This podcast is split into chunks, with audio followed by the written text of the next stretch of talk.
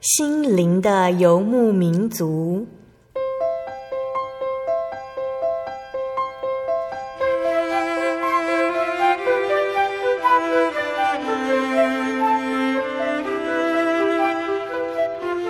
在这个谁都不管谁的后现代社会里，每个人的心灵都是游牧民族。成长的过程就是寻找的过程。每一颗漂泊的心灵，其实都在寻找生命的绿洲。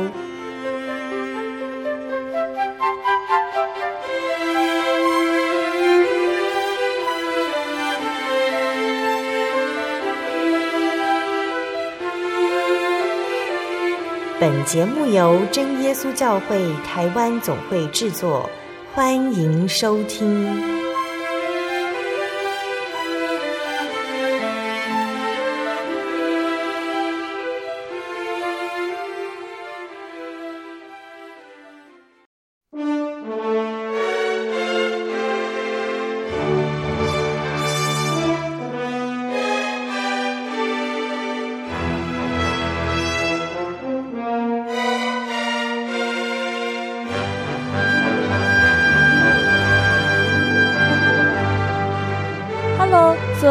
中的心灵游牧民族听众朋友们，大家平安，我是贝贝。每个星期可以在空中和听众朋友们相会，真的是一件很开心的事情哦。这个星期大家过得愉快吗？你是不是也跟贝贝一样期待今天的节目呢？我们都知道母亲节是五月份里面的大事哦。圣经的以弗所书六章三节说：“要孝敬父母，使你得福，在世长寿。”这是第一条带应许的诫命。虽然从日期来看哦，今天已经过了母亲节了，但是神就是爱，他希望我们在生活中，不管今天是什么节日，我们都可以彼此相爱。今天也邀请了一位妈妈来分享她和她的家庭的恩典见证，听众朋友们一起来收听吧。今天要播出的节目是第九百一十四集《小人物悲喜，患难中见主预备》。节目邀请的是真耶稣教会大同教会的张秀容姐妹，来自大同教会的秀容姐和一家人，在秀容姐怀了第二胎的时候，都满心期待着这个第二胎的小女儿可以平安的出生长大。但是秀容姐却在生产之后得知女儿因为吸入胎便造成严重的肺部感染，出生的同时随即被送入加护病房急救，医生也发出病危通知了。听到这个消息的当下，秀容姐非常非常的伤心，内心不断的埋怨神，为什么要让女儿一出生就受到这样的痛苦？对于一位母亲来讲，等待女儿平安无事的消息真的是很让人难熬。当女儿进出加护病房，秀容姐和家人只能在访客时间探望孩子，他们剩下所能做的事情就是交托给神，向神祷告。秀英姐发现，在这场经历中有神的恩典看顾。当全家人为此齐心祈祷，彼此以爱心扶持的时候，她发现，不管是医疗或者是住院费用，原来神早已有预备，凡事都因为有主耶稣的安排带领，而能够安稳度过。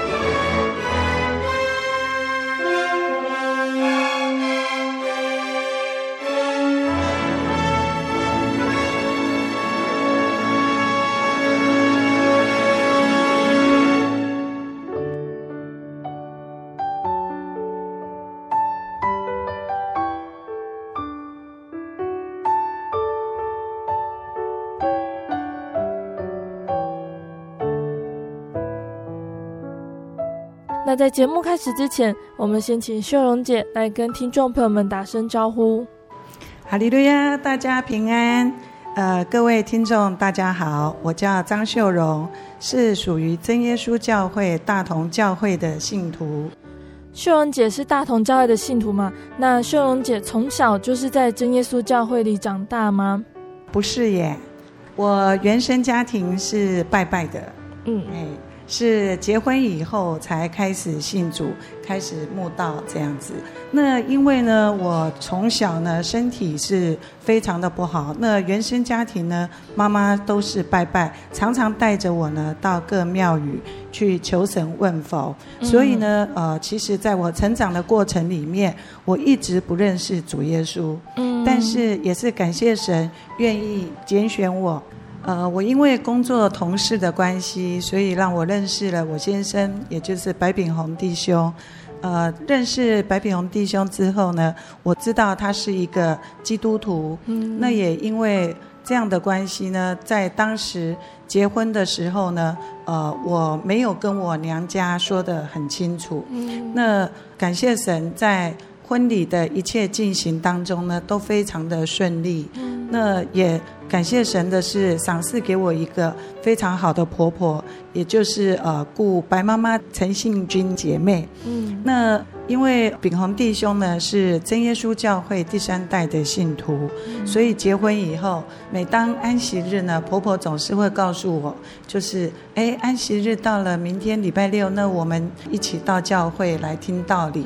那因为我们呃就住在大同教会的三楼，所以呢呃婆婆总是前一天提醒，到了第二天早上的时候又会再一次的跟我讲这一件事情，所以呢也因为这样，我理所当然的就跟着婆婆到会堂来听道理，一起聚会。慢慢的我开始接触。认识神之后呢，我也觉得说，哎，原来真神他是在我身边的，而且他是无所不在的，不像以前娘家的时候呢，呃，每次遇到什么事情，必须要带着一些供物，然后去到某一间的庙宇，甚至鸡童来做这样的一个。啊、呃，好像是让心灵平安、让身体健康的这种诉求，嗯、所以渐渐渐渐的，我就开始喜欢上了聚会，还有唱诗。嗯、那呃，也是在民国七十七年秋季灵恩会的时候，那时候我大女儿呢，白敏，她呃快要一岁了。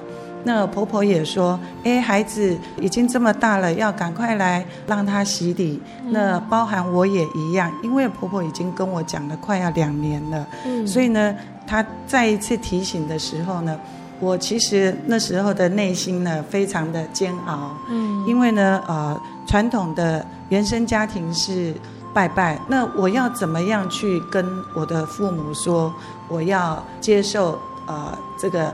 主耶稣的这个道理，成为他的子女来受洗，其实对我来说是一个相当大的一个挑战。所以呢，当时我不住的祷告，我也跟主耶稣说：“主啊，如果您真的要让我成为你的子女，那求你呢，让我回家跟我家长讲的时候呢，能够让他们愿意接受，让他们可以赞成。”因为呢，呃，我听到非常多的同龄弟兄姐妹，他们在分享的时候，有很多人因为呃要信主洗礼而遭到家庭的一些迫害跟阻挡，嗯、所以我也非常的害怕。嗯、所以那个时候呢，我就是每天我都跟主耶稣求，那求神呢，真的要赏赐给我勇气，还有信心跟力量。那也感谢神愿意拣选我。啊，那所以在祷告的过程里面，我每天不住不住的跟主耶稣说：“我说主耶稣，我也很喜欢你，那我相信你也是喜欢我的，所以呢，呃，一定要让我能够很顺利。当然这是我的想法，那我不知道神愿不愿意啊。那不管主耶稣的决定是怎么样，我都愿意顺服。如果这一次呃妈妈爸爸还是不同意的话，那我就下一次再试试看。那感谢神，在我灵恩会前一周回去跟我娘家妈妈讲的时候呢，我跟我妈妈讲说：“妈妈，我觉得呃，我婆婆还有我的先生一家人都是基督徒。那呃，我也听了道理，听了快要两年了。我觉得主耶稣也真的是很好啊，也很眷顾我，让我在。”呃，另外一个家庭里面都能够一切很平安、很顺利。那这一次呢，婆婆也要我洗礼。那我不知道妈妈你你们赞不赞成？那因为呃，结婚后妈妈知道就是先生这边是信主的，所以他问了我，他说：“那洗礼跟没洗礼有什么差别吗？”好，那时候呢，我就跟我妈妈讲说，洗礼之后呢，我是成为一个基督徒，是神的儿女，所以当然家里所有祭拜过的东西我不能吃，我也不碰。啊，那呃，未来爸妈在百年之后，如果呃。拿香祭拜这些我也都不可以。那妈妈这样子的话，我可以洗礼吗？那我妈妈当时她非常非常的体贴我，我也真的很感谢神。妈妈只告诉我一句话，她说：“你既然已经嫁的人是白家的媳妇，你就是白家的人。那你嫁的人，你就要随同他们家的信仰。”啊，那我当时心里非常的。一股暖流，我不住的感谢神之外，我又有了另外一个隐忧，因为我们家是呃父亲掌权，所以呢我很害怕。以前我爸爸他很严厉，他不需要骂我们，他只要一个眼睛瞪起来，我们就知道事态严重。所以那时候我的另一个隐忧，我又跟我妈妈说：“妈妈，可是你同意，那爸爸怎么办？爸爸一定会不肯的。”那在这时候没有想到，我妈妈竟然告诉我，她说没有关系，我跟你讲这样，你就这样做。爸爸这边我来告诉他，啊，所以真的我很感谢神，我一直到现在我都认为我是一个非常幸福、非常幸运的人，因为我在信主洗礼的这个过程里面，没有遭到一些阻挡。及啊一些阻拦，所以呢，那时候我就很高兴的跟我妈妈讲说：“妈妈也谢谢你能够体谅我。那我相信最高兴的人一定是主耶稣，因为我可以成为他的子女。”好的，我们刚刚听到了秀恩姐在结婚之后，借着先生和婆家的带领，来到了真耶稣教会。那秀恩姐起初刚接触到教会的时候，会不会觉得很反对呢？毕竟那跟你原来的信仰不一样。以前。还没有结婚之前，其实我就对于我娘家的信仰上，每逢呃初一十五、初二十六，还有呢呃什么端午节、七月半那些哈、要做一些祭拜，其实我都蛮排斥的，因为呢呃娘家并不富裕，我们兄弟姐妹有七个，可是每次遇到这种祭拜的时候。呃，甚至有时候家里没有钱的时候，爸爸妈妈还是会去借钱，准备两大桌的一些供物，在那边做祭拜。可是长久下来，也不见我们家的经济有好转，也不见我们家的人心灵有平安，家里还是常常吵吵闹闹的。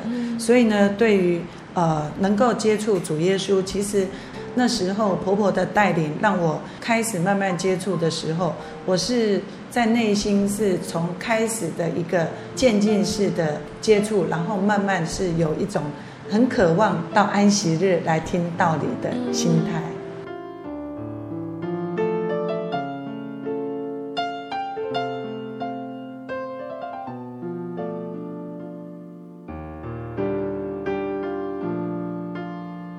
秀恩姐刚刚分享了她的信主经过，贝贝尔想到了一个经节，在圣经的腓利比书第二章十四节到十五节说：“凡所行的都不要发怨言，起争论，使你们无可指摘，诚实无伪。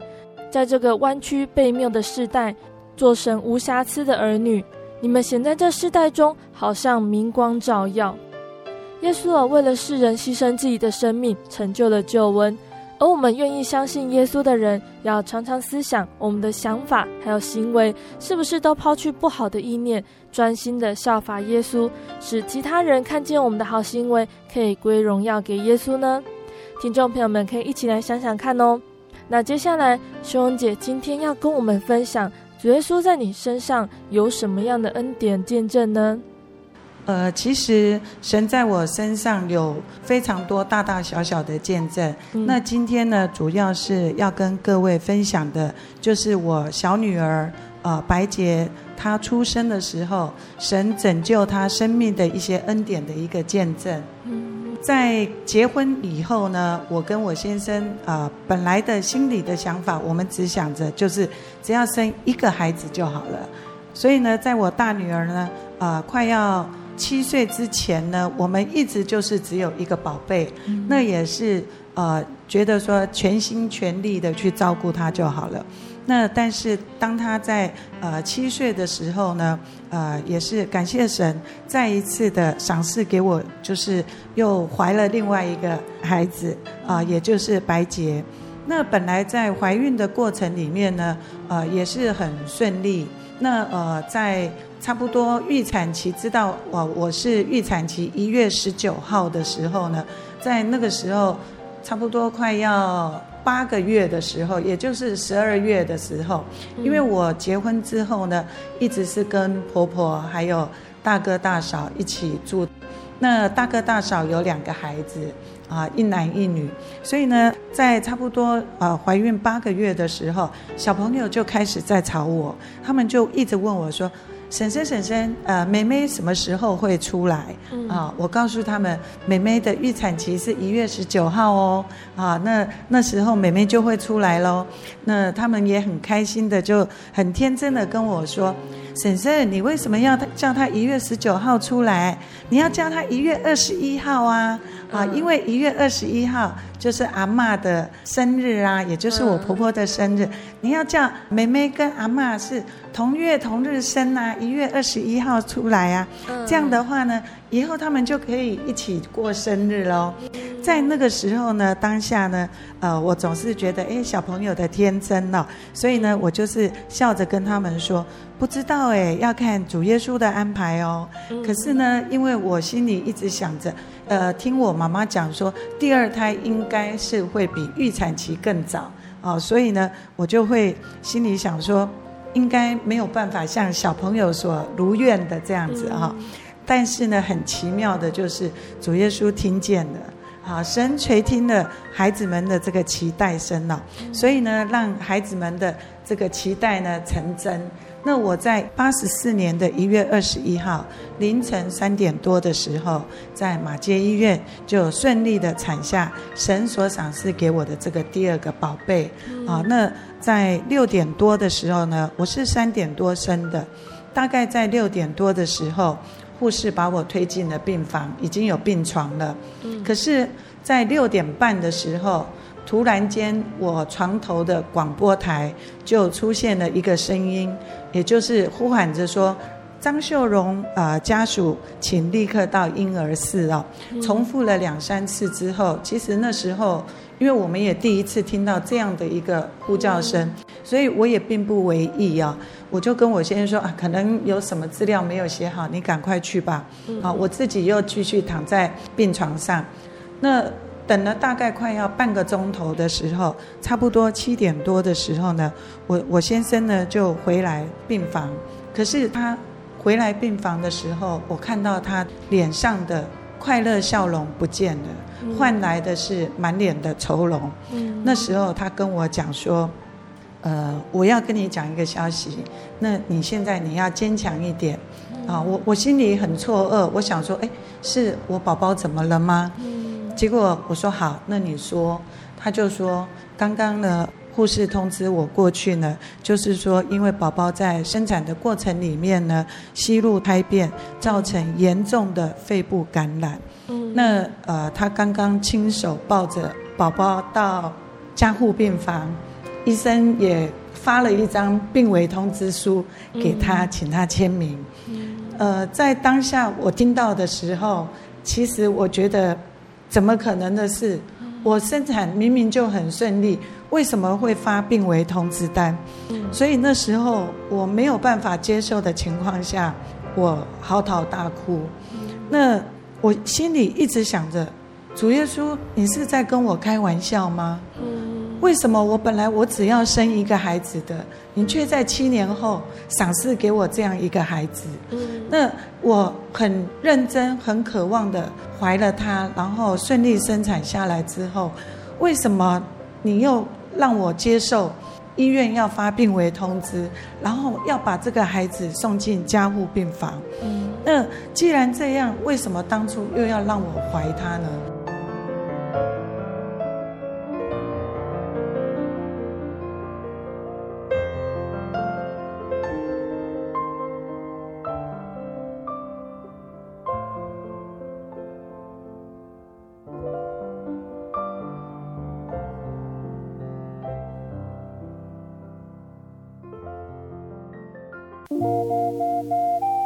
在街上曾经看过这样的招牌“真耶稣教会”吗？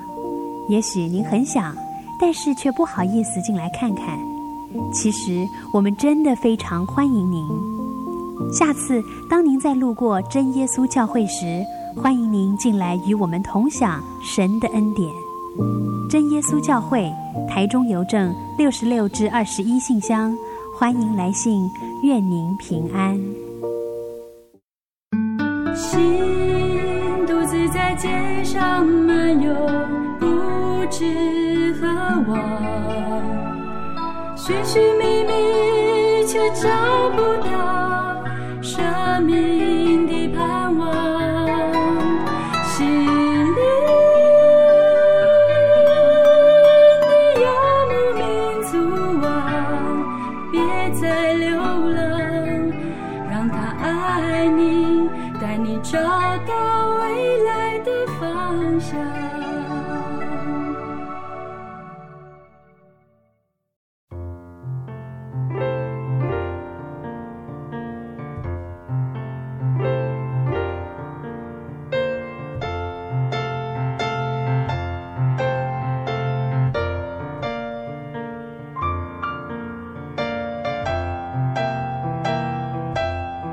亲爱的听众朋友们，欢迎回到心灵的游牧民族，我是贝贝。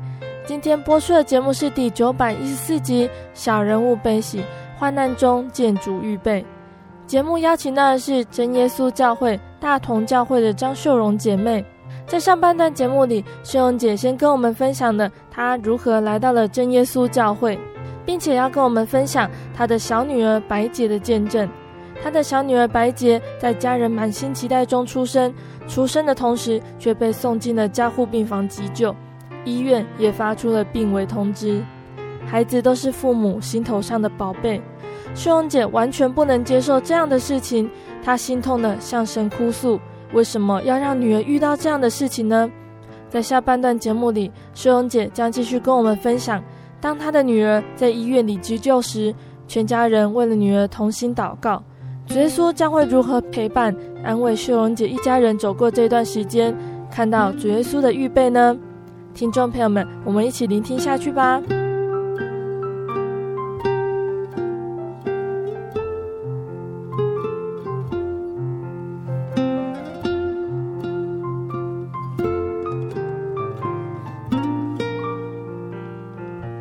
内心有非常非常多对神的一个不满，因为我只要想到在这么一个幼小的身体里面要承受这么大的一个病痛，我内心非常非常的不舍。所以呢，那时候我内心一直不断不断的埋怨神。那秉宏呢，他虽然内心也是百般的难过，可是他却很冷静的告诉我，他说：“你要坚强，在这个时候我们祷告。”我现在我先去打一个电话，那你自己现在心里要很迫切的祷告。可是，在当下他跟我讲的时候，其实因为我内心充满着埋怨，所以呢，虽然是祷告，可是我是满脸的啊、呃、眼泪一直流。嗯，那我所祷告的，我那时候自己在想，主耶稣也不知道懂不懂，我到底是在。感谢他还是埋怨他？嗯，好，我真的那时候，现在回想起来，觉得我对神非常的不尊敬哦，因为呃，现在去想呢，当时应该是埋怨多过于感谢啊。嗯，那秉宏打电话给婆婆之后呢，我记得印象非常非常的深刻。八十四年的一月二十一号是礼拜六安息日，那因为婆婆呢。每天早上都有到教会楼上顶楼去做一个早祷的习惯，所以那时候呢，呃，据婆婆说，她当下挂完电话之后，她立刻到六楼，请长老还有一起运动的执事同龄们呢，呃，为我们做祷告。那也因为是安息日，所以呢，呃，在十点我们安息日聚会的时候，也请同龄为我们做一个迫切的协助代祷。嗯，那代祷的力量真的感谢神，神垂听了。在那个阶段里面呢，我们教会我印象很深刻，从我孩子出生到他三个多月回来，这时间里面。每天教会只要聚会的时间，一定宣布为我们代祷。嗯，那同龄之间呢，在家里祷告也都为我们代祷。嗯，所以在这样的一个情况下，我内心也是深深的觉得，有主耶稣可以依靠是非常的好。嗯，啊。那呃，在当时呢，呃，婆婆请教会做一个同龄代祷之后呢。婆婆跟啊、呃、大哥大嫂也到医院来看我。嗯，那当他们来探视我的时候，我泪流满面，我没有办法讲话。婆婆也告诉我，就是说不要担忧，要祷告。就像圣经上所说的啊，我们在一切的困苦患难之中，因着你们的信心，就得了安慰。啊，所以呢，他说要祷告。在这个时候，很感谢神的是，我们有神。在困苦患难中，只有把凡事交托给神。主耶稣，他既然赏赐给我们这个娃娃，他一定会帮我们医治。啊，那在当下听的时候，内心有稍感安慰，也觉得就是说，感谢神赐给我这样一个温柔体贴的婆婆。啊，那后来到了呃下午的时候呢，医院就通知，就是说叫我们可以到加护病房去看孩子了。啊，那时候先生就扶着我呢，啊，带我到加护病房去。那等于是从孩子出生，啊，三点多出生之后见了第一面，到下午加护病房呢，啊，是我跟他见的第二面。嗯。可是，在见到他的时候，我整个人又崩溃了。嗯。因为我看到一个小小的身躯，然后躺在保温箱里面，他的身上。脸上、手上，他脸上贴满了仪器的贴片，他的手上打满了针，那在他的身体也贴上了一个贴片，仪器的贴片。我那时候看到，我觉得我很对不起这个孩子，为什么我把他生下来，却在他生下来的这一刻，却让他这么样的一个受苦啊？那呃，当我在。心里在嚎啕大哭的时候呢，我旁边出现了一个声音。那时候主治医师到我的旁边了，他跟我讲说：“妈妈不要难过啊，那你不要这样，我们会尽最大的努力来医治宝宝。”啊，那在回过头的时候，我也发现原来神为我们安排了一个在当时马街医院小儿科里面非常。有实力的一个医术非常高超的医生啊，也就是许琼新医师。因为呢，从小呢，我大哥大嫂他们的孩子就是在马街医院给这位许医师看的，所以那时候听到他跟我这样讲的时候，我内心就也稍微的平复了。我觉得说，神一定是有垂听到祷告。那纵使我内心有非常多的埋怨，主耶稣他是慈爱的，他还是怜悯我的，所以为我安排了这样的一个医生。所以呢，那时候我就哭着拜托许医师，我请他无论如何一定要救我的孩子。他也允诺我，就是他一定会尽力。在当下，我内心呢，除了感谢神之外，也平稳安静多了。原来神他已为我们预备了一个这么样的好的医生。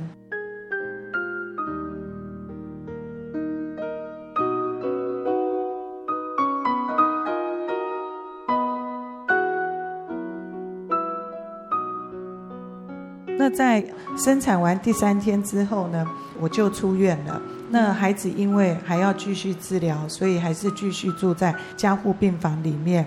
那当然，在孩子住院的时间里面呢，教会也有一些长子传道，还有同龄弟兄姐妹去探望。那我住在家里呢，也有长子们呢，啊，来家里做一个探望。可是因为我软弱的心灵，我没有办法面对他们，因为我面对他们，我总是哭泣。我也没有办法做祷告，所以呢，很感谢神。我婆婆呢，她就当有同龄来探访的时候呢，他就会进来房间跟我讲说：“我在房间跪着祷告就好了。”啊，那他们就在客厅呢为我做祷告。那我们大家一起齐心的向神祷告，所以我非常的感谢神。赏赐给我这样一位善解人意的好婆婆。嗯，那我也记得好几次，我半夜呢都是在那边暗自的哭泣。那我先生呢，炳宏弟兄，他也很贴心的跟我讲说，我们起来一起祷告。嗯，因为在当下他给我任何的言语都没有用，所以他就跟我讲说，我们起来一起祷告。嗯，也感谢神呢，在祷告的过程里面呢，呃，借由祷告，借由圣灵的一个带领呢，能够安慰了我的心啊，让我可以安然的入睡。嗯，那我出院之后呢，因为加护病房一天只有两次的探访，嗯、所以呢，炳宏弟兄他每天都是早上十点跟晚上的七点，他从来没有间断，把握这个机会进去跟孩子讲话。嗯、那也跟孩子讲说，呃，主耶稣会看顾他，请他不要担忧，但是他一定要有坚强的心啊，然后。坚强的心，让身体也可以赶快的复原，这样子。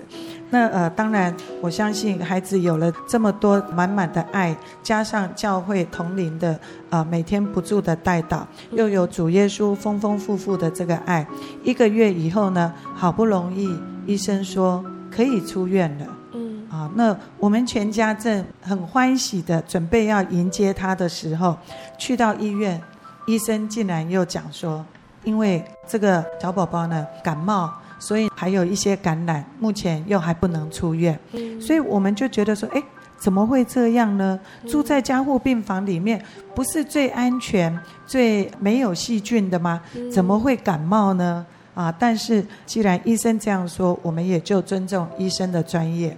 啊，那因为这样子呢，他不能够出院，接连两三次也都是这样的情况，所以呢，他在加护病房里面就住了一个半月。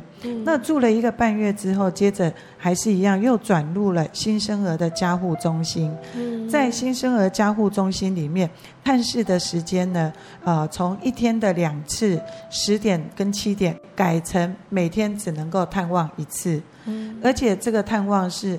没有办法亲自去接触到孩子，而是在玻璃窗外面，所以那个时候就觉得说，哎，怎么会这样呢？呃，我们已经没有办法亲自的抚摸他，亲自的让他可以听到我们告诉他要依靠神的这个声音。也因为这样子呢，接连好几次都是这个情况，呃，我们心里就觉得说，应该要把这个孩子接回来了。所以呢，呃，在快要差不多三月底的时候呢，婆婆也跟我们讲了，她说，娃娃已经快三个月了，在这个时候的孩子呢，他已经开始要认人、听声音了，分辨声音了。所以呢，我们应该要把他带回来。你看，在医院里面。每次说可以回来啊，总是感冒，总是感染，都一直没办法带回来。嗯，那加护中心里面是七八个小朋友，有一两个护士在顾。嗯，我们把他带回来，你跟医生说把他带回来，我们依靠主耶稣，我们至少我们家里面是好几个人来照顾这样一个宝宝，又可以有神的一个看顾啊，所以呃，在那个时候呢。婆婆就是强烈的跟我们讲说，把她带回来，我们要凭着我们的信心，嗯、啊，所以呢，我们就找了许医师，跟他讲我们这个强烈要出院的心。虽然医师呢，他还是反对，因为呢，在那个时候，孩子呢心脏那里还有一颗细菌球，嗯、所以呢，医生也是觉得说这样带回家是很危险的。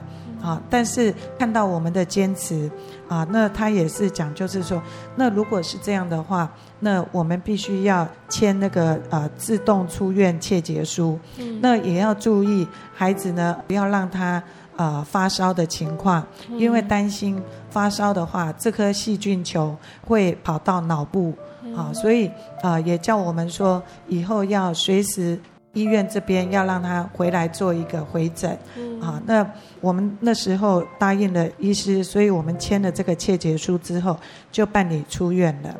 那白洁宝贝呢，他从出生啊三千三百三十三公克，到出院的时候三个月的时间里面，他只剩下两千九百公克。好，所以他是比出生的时候更瘦了。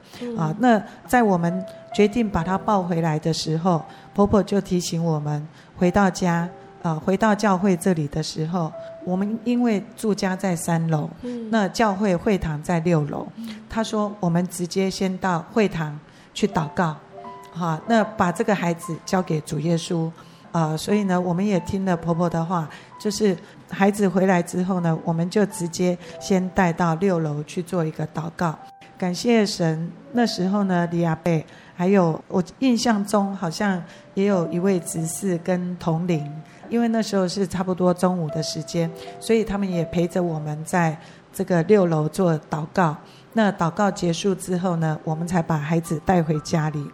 这个呢，也就是说，让我们更加的知道说，依靠神的能力，在我们的身上，在孩子的身上，让我们看到神耳后的一个恩典更加的大。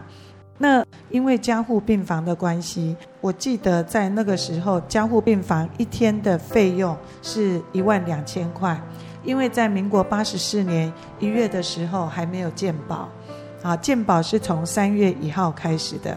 所以我们那时候一月二十一号开始，他住加护病房，一天的费用是一万两千元，而且呢，每七天要结算一次。在那个时候还没有健保的年代，其实真的庞大的医疗费用花了将近五十几万啊！从三月一号开始才健保正式的启用，在还没有健保之前，我们就花了五十几万。那也感谢神，呃，他早就帮我们预备好了这个积蓄，所以呢，在那个时候让我们没有在金钱上的一个担忧。那因为常常秉宏在加护病房外面跟一些早产儿的父母在做聊天的时候，也得知可以申请社会局的这个补助，所以我们在申请的过程里面，呃。因为我是在婆婆的店里上班，啊，所以呢，只有爸爸的薪资可以让我们家有这样的一个申请的一个核准，啊，所以那时候呢，也成功的出院以后，顺利申请了二十几万回来。原来这个也是主耶稣为我预备，这二十几万呢，就是在这个未来照顾孩子的事上，不用去担忧家里的这样的一个经济。那在。八十四年五月七号春季灵恩会的时候呢，我们就决定要让神的这只小羊，也就是白洁，能够受洗成为弟兄姐妹啊。所以在那个时候呢，感谢神保守他平安，在八十四年的遵纪灵恩会里面，他就成为主的小羊了。那在他接回来之后，他也越来越强壮，越来越平安，越来越健康。可是呢，每当我看到他手背上一些满满的细小白点针孔的这个痕迹的时候，我总是会想到他在加护病房里面所受的这个苦啊。手背上、他的脚背上都布满这些小小的针孔之外呢，因为那时候呃心脏细菌球的关系，所以他的手背也有开刀的这个痕迹。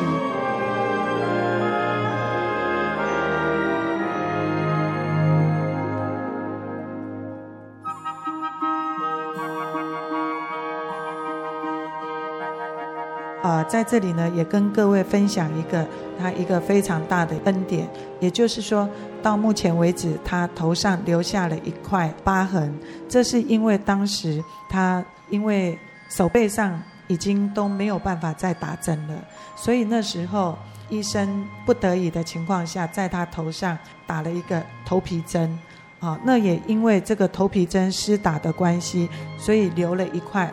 大概有一元硬币大小的一个疤痕，这个疤痕呢，其实在他小的时候，我不大敢去面对，我也总是帮他绑头发的时候呢，帮他遮起来，因为他还小，他也不会觉得这一块疤对他有什么样的不美观，所以在他小的时候，是我自己的内心，每当看到这个疤痕，我就会对他有满满的一个歉疚。嗯，后来呢，呃，也是感谢神，在他大概差不多国中的时候，那时候我们大同教会的注目传道是赵宏仁传道，呃，在赵宏仁传道他刚注目到我们家里来做一个访问的时候，我也有跟他分享白洁神在他身上的这个恩典，因为我们靠着主耶稣的力量，主耶稣呢拯救了他这一条生命，但是呢，在他的头上呢却留下了这一块疤啊，所以造成他在国中的时候，他已经开始觉得这一块疤对他非常的不美观，嗯，内心也开始有排斥了。那在当下，很感谢神，透过赵宏仁传道的一句话。让我们对他这一个头皮针所留下的疤痕，能够有了一个逆向的一个不一样的思考。传道说，其实你们应该要把这一块疤痕，把它当成是神的恩典，因为有了这一个疤，就是神的拯救的一个恩典。好，所以在这之后呢，我们反而觉得说，哎，原来这一块虽然不会长头发的这一个。头皮针所留下的疤痕是美好的，呃，当时呢，可能也是因为有施打这个头皮针，才可以拯救他的生命，哦，所以在当下我们就豁然开朗了。那呃，也是让我们可以不断不断的提醒，就是说，因为这一个疤痕，可以让我们知道神在他身上所显明的恩典，也让我们更加的相信。在人是不能的，可是在神凡事都能。嗯，那我想请问秀文姐哦，是什么原因让你开始转念，开始学习要将这件事情交托给主耶稣呢？因为那时候呢，就是也是感谢神，呃，因为婆婆一直鼓励我。当我很难过的时候，他总是跟我讲：“我们一起来祷告。”嗯，啊，当我睡不着的时候，哭泣的时候，我先生也一直提醒我要祷告，要祷告。嗯，而且呢，甚至他们也引用了圣经的道理来告诉我，啊，也就是我们啊马太福音第七章。第三十四节，嘿，他说：“不要为明天忧虑，因为明天自有明天的忧虑，一天的难处一天当就够了。啊，那神所要赐给我们的呢？呃，绝对是我们担得起的。主耶稣他绝对不会赏赐给我们的是我们担不起的这个担子。那我们也一定要对神有信心。他说，神既然赐给我们这一个宝贝，那。”一定会拯救他的生命。当我难过的时候，记得祷告，祷告，因为在这个时候，我们已经没有别的方式了。嗯，那我们只能够祷告，交托给神。好，那主耶稣呢，一定会垂听我们的祷告。那在这个见证里面呢，也等于是全家人一起学习祷告，还有彼此爱心扶持的功课了。那修红姐有没有发现，全家人在信仰或者是生活上面有什么样的改变，或者是不一样的地方呢？其实，在我们家里哦，我一直就是以神的道理来做一个勉励啊。我也时时祷告跟主耶稣说，呃，求主耶稣让我把这些道理能够进入到我的心里去，让我的呃行为也能够借由这些道理能够行出来。所以呢，我也一直不断不断的提醒孩子，就是说啊、呃，凡事以父事为念。那甚至我记得我们以前那时候决定要做传直销的时候，先生也是第一个，就是做一个家庭会议。嗯，好，那时候我们就是四个人祷告，祷告之后呢，呃，我先生就是跟孩子说，现在开始爸爸妈妈会比较忙。好，那有什么事情的话，第一个要跟主耶稣说，啊，那再来要跟我们说，那也是因为这样子，我们家的人呢，甚至到白敏、白洁在大学的时候，一直说要打工，那我也是告诉他们说，打工当然没有问题，呃，但是要找一个礼拜六安息日要能够来聚会的一个。工作，啊，尤其是白洁呢，我很感谢神，他现在已经快要二十岁了，嗯，他是一个很乖巧的孩子，国中毕业他就很想要去打工，嗯，啊，他跟姐姐是不一样的，在国中毕业他就很想打工，可是没有人敢请他，因为那个叫做童工。那所以在他高中的时候，他念的是美容美发，嗯啊，那我一直认为他的这个学校是神所为他预备的，嗯啊，因为呢，他其实一直以来呢，从小学、国中，他的成绩并不是很好。嗯，啊，那因为也是他比较瘦小，所以呢比较没有自信。那他除了学校的学习功课以外，其实他是一个非常棒的孩子。呃，所以在他国中的时候呢，我记得，因为他成绩不好，所以我跟他爸爸两个就轮流陪读。有一天早上呢，我送他去上学的路上，我就问他前一天晚上爸爸跟他一起陪他背的那个功课，结果呢，发现他什么都忘记了。啊，我都背起来了，可是他忘记了。啊，他说：“妈妈，好奇怪哦，呃，为什么我？”背的书呢，第二天我全部都忘记了哈，嗯，所以那时候我也一直想，哇，怎么办？他头脑真的这样子背不起来，要怎么办呢？啊，但是呢，啊、呃，感谢神，在呃，我忘记那是春季还是秋季的灵恩会里面，嗯，那时候印象中布道会是陈立龙传道来协助，炳宏有带着白洁来啊、呃、参加布道会，那回去的时候，炳宏告诉我。秀荣，从现在开始，我们不要再要求他的成绩了。嗯，好，那呃，他既然备科比较不好，学习成绩比较不好，那我们就注意他的品性就好了。好，传道说的，现在的孩子真的很辛苦，除了学校的压力、补习班的压力、同才的压力，回家还要受到父母的压力。好，所以他说，我们应该让他快快乐乐的。在他的品性上，在他的信仰上，帮他坚守好，呃，成绩他只要呃能够过关，这样就好了。所以从那时候开始，我们就呃只是只要求他就是及格就好了，不再像以前做过分的要求。所以他的高中呢，其实我一直认为他是没有学校可以念的啊，但是感谢神，竟然为他安排了一个就是道江护理家事学校。美容美发科，那呃，他也让我很意外的是，他在第一次的考试的时候呢，他就可以顺利的推甄上去了。嗯，包含他现在念大学也是一样。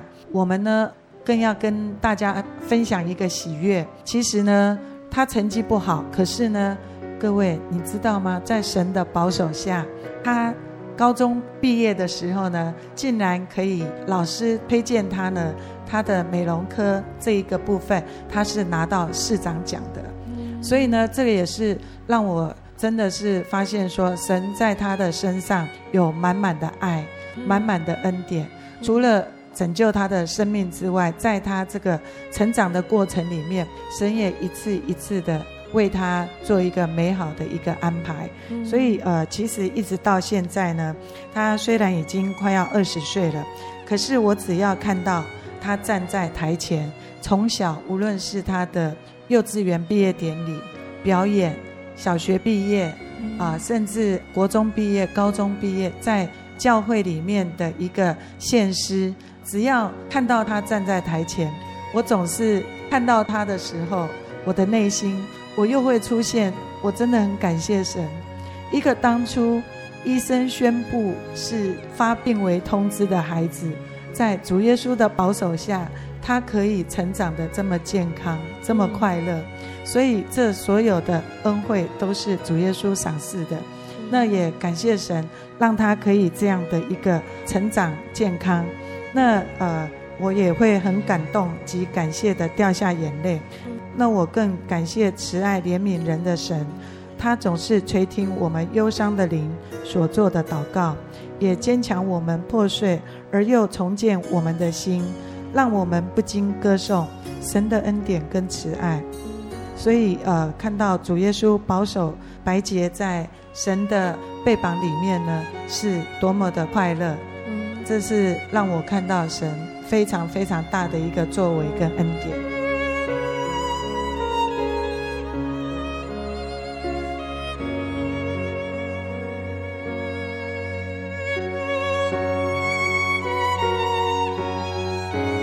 在节目的最后，秀荣姐有没有什么话想分享给我们的听众朋友们呢？啊，谢谢。我想跟各位听众分享的就是说，其实我们在很多的啊生活当中，一定会有遭遇到许多许多的一个困扰，许多许多的一个困境。那我常常呢，一直用圣经里面的一个经节来勉励我自己，啊，也就是我们菲利比书四章六节、七节，经上写着：应当一无挂虑，只要凡事借着祷告、祈求和感谢，将你们所要的告诉神，神所示出人意外的平安。必在基督耶稣里保守你们的心怀意念。嗯，有很多的事情呢，只要我们一起来信靠主，凡事交托，我相信呢，我们的心灵是平安的，我们的内心是喜悦的。我用这样一个简短的经节来跟各位互相勉励。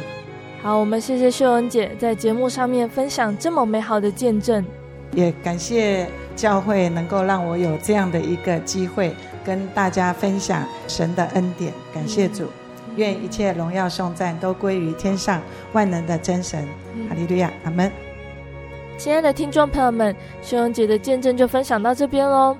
从秀荣姐在节目的一开始，先分享了她如何接触了真耶稣教会以及受洗的过程，直到秀荣姐分享她的小女儿白洁出生的见证，学习信靠主的心情。贝贝觉得最感动的地方是听着见证，也看到秀荣姐的信仰，因为有主耶稣渐渐的成长茁壮，在她人生的路上可以看到主耶稣的陪伴。教会还有秀荣姐的家人，也因为有主耶稣的爱同在，彼此关心，彼此相爱，一起呵护神所赐下的小宝贝。虽然在这一条人生的路上，常常会有突如其来的难关，依旧考验着我们。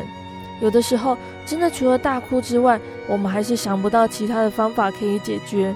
但是别忘记了，慈爱的主耶稣，他一直都在身边，只等我们来信靠他，来相信这份信仰。节目的最后，贝贝要来播放秀荣姐点播给听众朋友们的诗歌。这首诗歌是赞美诗的第三百九十四首，感谢神。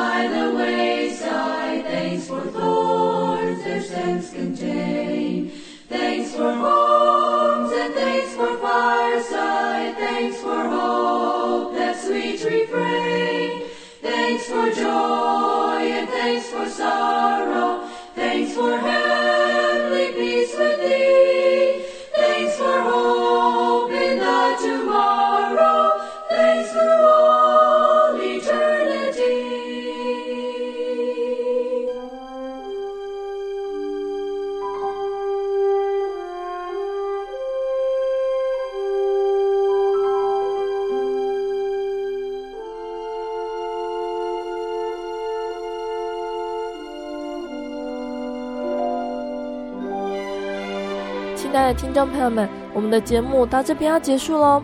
如果你喜欢今天的节目，欢迎来信索取节目 CD。如果你想要更认识真耶稣教会的道理，也欢迎来信索取圣经函授课程。来信请寄到台中邮政六十六至二十一号信箱，台中邮政六十六至二十一号信箱，或是传真零四二二四三六九六八零四二二四三。六九六八，也希望听众朋友们更可以亲自来到教会，与我们一起共享角色的恩典。我是贝贝，我们下星期再见喽。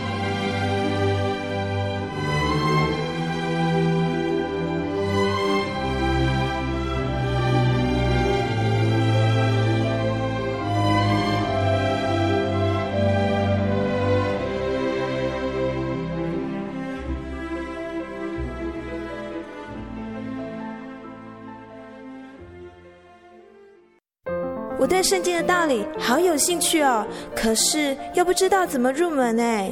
你可以参加圣经函授课程啊！真的啊？那怎么报名？只要写下姓名、电话、地址，寄到台中邮政六十六支二十一号信箱，很快的，你就会收到第一课的课程了。赶快去寄吧！嗯。圣经函授课程能循序渐进的引导您更了解耶稣基督的福音，得到生命的滋润和来自信仰的力量。本课程完全免费，欢迎来信台中邮政六十六至二十一号信箱，请注明参加函授课程。愿神祝福您。